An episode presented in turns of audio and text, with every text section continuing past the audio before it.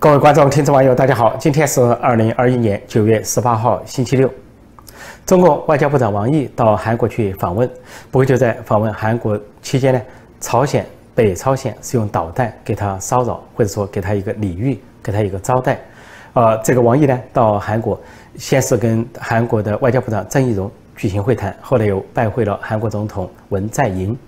啊，试图呢可能想沟通一下。看能不能争取习近平访问韩国，或者是文在寅访问中国，以改变中共面临的国际孤立处境。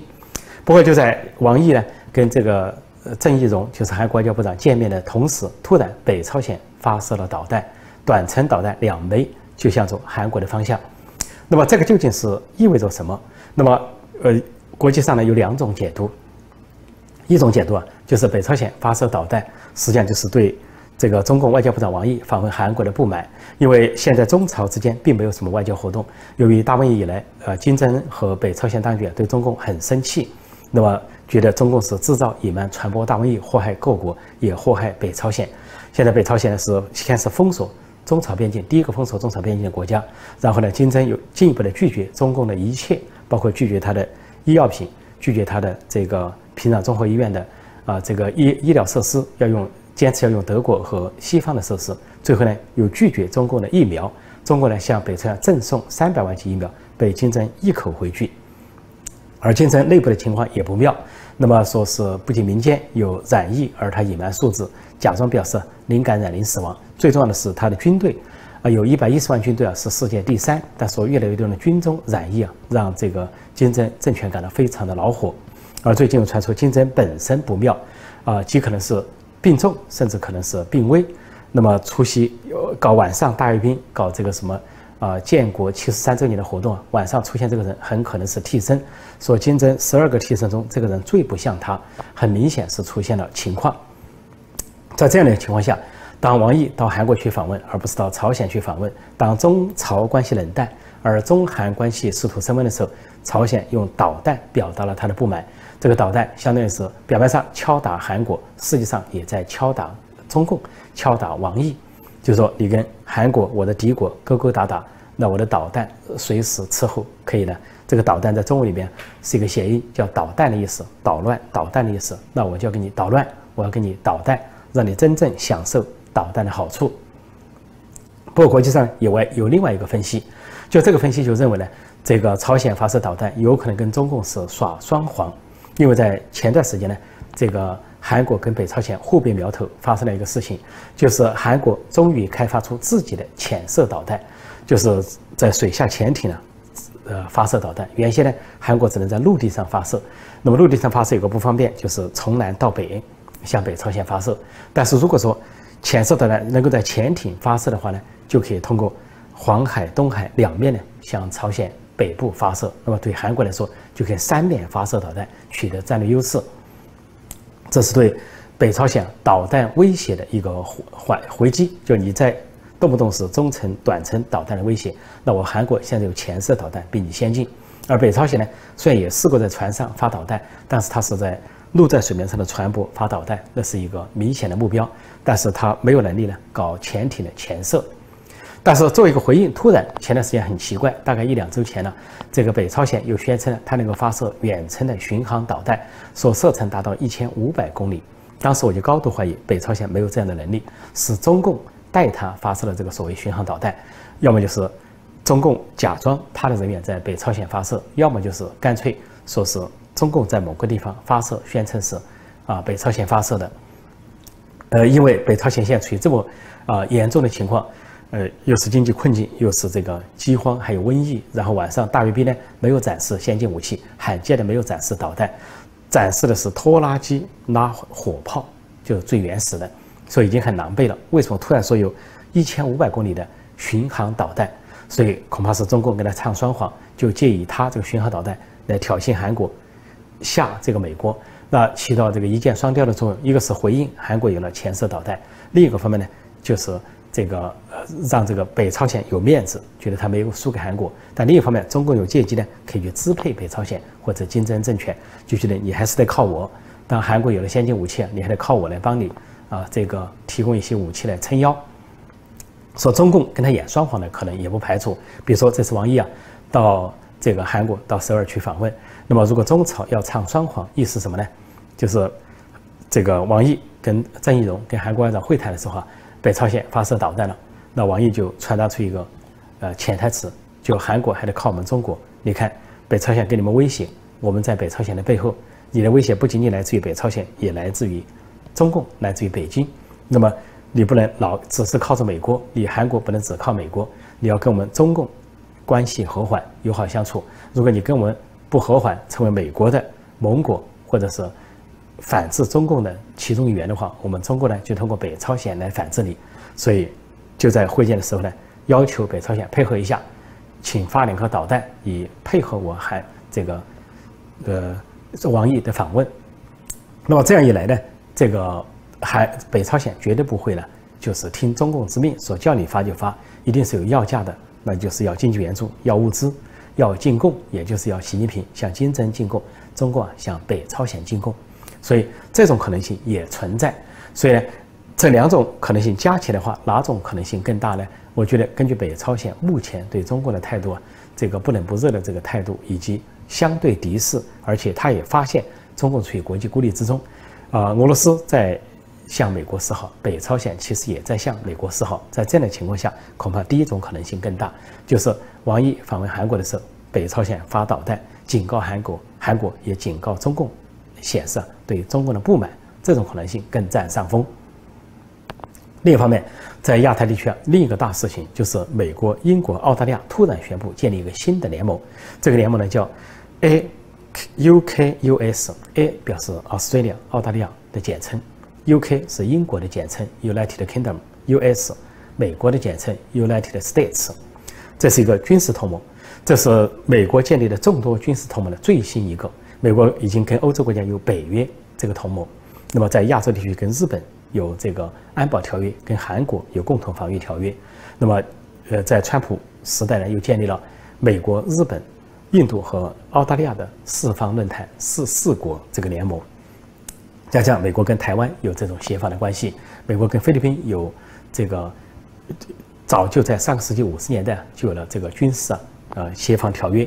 那么中共威胁菲律宾在南海之后呢，他们把这个条约找出来，发现依然有效。而美国呢跟菲律宾呃跟周围这些国家，像新加坡这些东南亚国家都有不同程度的军事条约，跟越南这个前共产党国家现在正在改革的共产党国家也有相应的军事这个协作。而中共跟印度冲突之后啊，去年，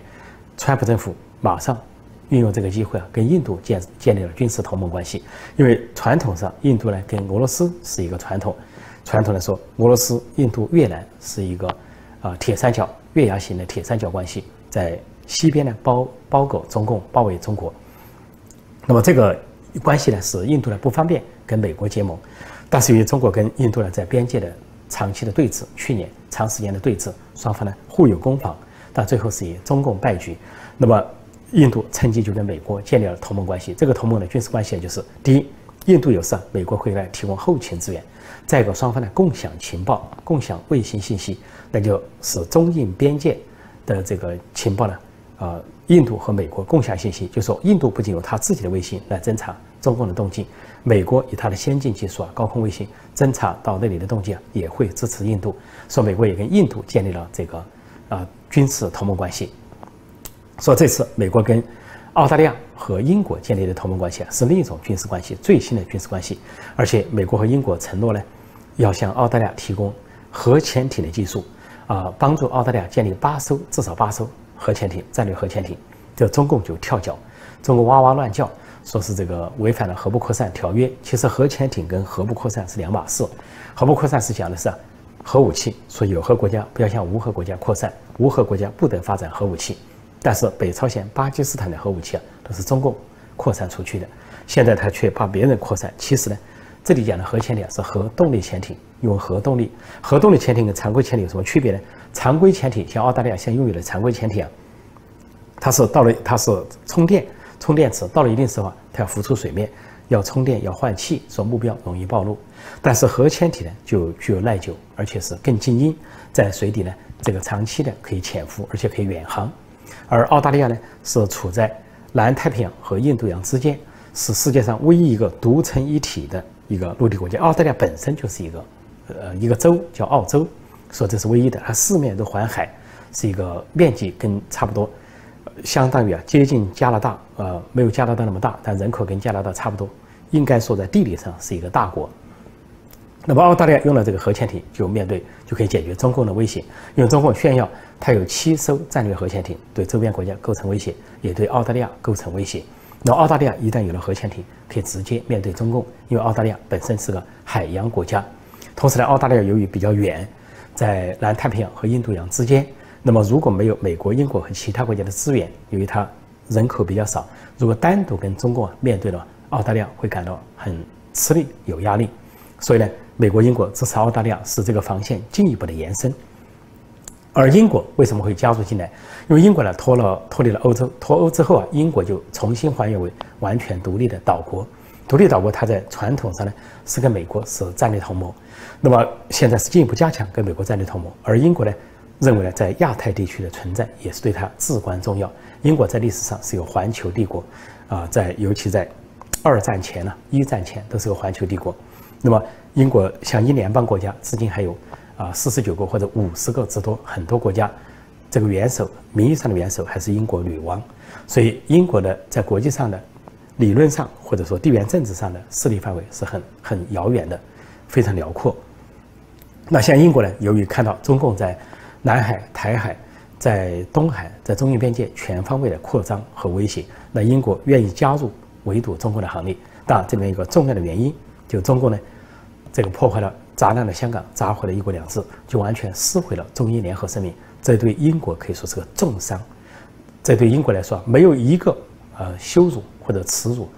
比这个更大的了，是英国的国耻。因为好心好意把香港打包交还给中共，因为香港原来大清呢是只有一个地方是租借给英国，就是新界，而九龙和香港是永久割让。但是英国当撒切尔政府出于好意，把这个。永久割让的九龙、香港跟新界一起，九十九年交还给中国，而且交还的是一个东方之珠、东方明珠、亚洲四小龙，是殖民地建设的最辉煌的成就。香港远高于当时中国的发展水平，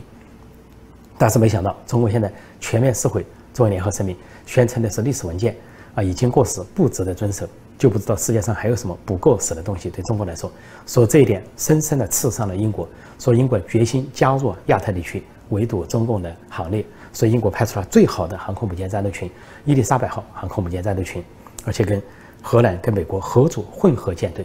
开往这个亚太地区，而且常驻亚太地区。所以英国现在跟美国、澳大利亚结盟，那就是顺理成章啊！本来就是英语国家，互相很交流。那么这个结盟主要是帮助澳大利亚，帮助澳大利亚在军事上的这个短板。中共之所以跳脚呢，有几项。一个是澳大利亚一旦有了核潜艇，对中国呢形成反制；再一个，一旦美国、英国跟澳大利亚结盟之后，对中共又套上了一个绞索，就是第一岛链、第二岛链的绞索。那中国呢想向印度洋、南太平洋方向的扩张就会受到牵制。一旦美国、英国、澳大利亚结盟，那就说这三国任何一国受到中共的攻击，另另外两国都要协助，都要还击。说这是美国新的军事联盟给中共套上绞索。中共当然跳脚，还有一点，就这个核技术，呃，核潜艇的技术，美国和英国向它的盟国扩张，那么就是其他国家都可能追求这个核技术、核潜艇技术，比如说日本和台湾。实际上，日本和台湾呢，据说呢是没有发展核潜艇，是说距中国太近用不着，还说呢是有的地方潜水要深水才用得着。其实呢，日本和台湾就算是发展，它也会悄悄发展，不会声张。比如说日本。他本来战后有些和平条款的约束，国内呢又有和平主义左派的这个势力，呃意识形态的约束，所以他即便发展核潜艇，他也会就只做不说，悄悄行事。而对台湾来说，面临中国的威胁，对台湾来说，他也会只做不说，悄悄行事。所以中共担心的是美国核潜艇的扩扩散，有这种技术的扩散，对澳大利亚是明的来，对日本和台湾有可能暗中来，说中共就感到腹背受敌，四面楚歌。但这一切的后果都是中共自找的，尤其习近平自找的。如果你不折腾，不在台海折腾，不在南海折腾，不在东海折腾，不在中印边境折腾，这一切都不可能发生。这是他折腾的结果。所以中国的网民啊，亲切地称他是总加速师。他在加速国际联盟。就光台海这一项，他得到了什么？中共大喊大叫，他真能打台湾吗？其实他是心理战，他是对台湾进行恐吓，认为我，呃，人大气粗啊，这个暴发户，我是土豪，我拿钱赢得过你，军力我比你庞大啊，军队的人数也比你庞大啊，比国民我有绑架了十三亿，你那边两千三百万，他觉得能够吓住台湾，打心理战，最后来个不战而屈人之兵，甚甚至用台湾这种出现了韩国瑜或者张亚中这种代理人来一个。里应外合啊，木马效应，然后台湾就兵不血刃拿下台湾。但是呢，中共所起到的作用，他武力威吓台湾，呃，军机扰台、军舰扰台，结果是什么？台湾就有两个，有两个，可以说危机意识就出来了。一个危机意识就是台湾必须加强国际关系，就是必须跟美国、欧洲和周边的民主国家结盟。那么结盟很有成效，那就是日本，日本连日本都宣称。台湾有事就日本有事，台海有事就日本有事，因为台湾跟日本不仅是民间的友好，说我们是自家人，我们是兄弟姐妹，是手足情，所以可以唇齿相依。而台湾的民间，呃，日本的民间是全体的呃反感中共，百分之八十六最高民意反对反感中共，但是台湾的民民日本的民间对台湾是非常的友好，而台湾的民间对日本也是最友好。日本在遭受大灾难的时候，大地震的时候。台湾的捐款超出其他国家的总和，居世界第一位。说日本对台湾是感恩戴德，在这样的情况下，台日同盟全方位的提升，所以台湾提升了很多的关系。而美国最近呢，可能要可能要改变台湾驻美国代表处的名称，原来叫台北经济文化办事处，可能要改为台湾驻美国代表处，这会让中共跳脚，而其他国家会跟进，而举行民主峰会、民主国家峰会，可能邀请台湾相应的。高官出席，这也会让中共呢感觉到，呃，这个脸上无光，或者说被打脸。那台湾的另一个收获就是，由于中国的威胁，那么台湾就不得不发展军力，向美国购进先进武器，不断的发展自己的这个短程、中程、长程导弹。那么，如果中共一旦有呃开展台湾战争、台海战争，这个战争就不会在台湾岛上，也不会在局限于台海，就会。延伸了中国大陆，因为台湾的整个布防就是决战境外，决战中国大陆。所以有一句话叫“爱哭的孩子有奶吃”。现在中共这种军机军舰呃威胁台湾，台湾在国际上成了个爱哭的孩子，可以说大声的喊危险，大声的喊民主阵营的这个啊民主世界的危险。台湾要挡住第一波，其他国家要协防，然后台湾的武器源源不断的到来。啊，然后对台湾的协防关系啊、友好关系源源不断的到来，不仅是有美国、有欧洲国家，甚至东欧国家，甚至亚洲的国家，都纷纷把台海的和平稳定纳入共同关切的重大事项。这个话，换句话说，就是绝不允许台海出现战争、出现战端，一定要让台海成为和平之海。只要中共有蠢动，那就不是遭遇了八国联军、十一国联军，恐怕是八十国联军、一百一十国联军，整个国际联军对中共的。反击和反制。好，我今天就暂时讲到这里，谢谢大家收看收听，再见。